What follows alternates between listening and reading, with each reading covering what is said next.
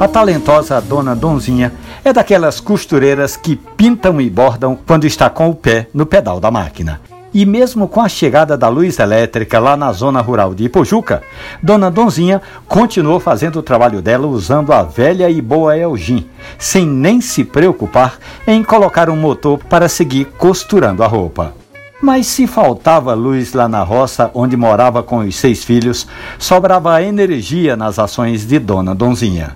E ela faz questão de dizer que essa força vinha da cafeína que tomava. Dona Donzinha só enfiava a linha na agulha depois que tomasse uma xícara de café intenso, coado no coador de pano, para que o cheiro do café fresco tomasse conta da casa e sempre, claro, bem acompanhado, com deliciosas tapiocas.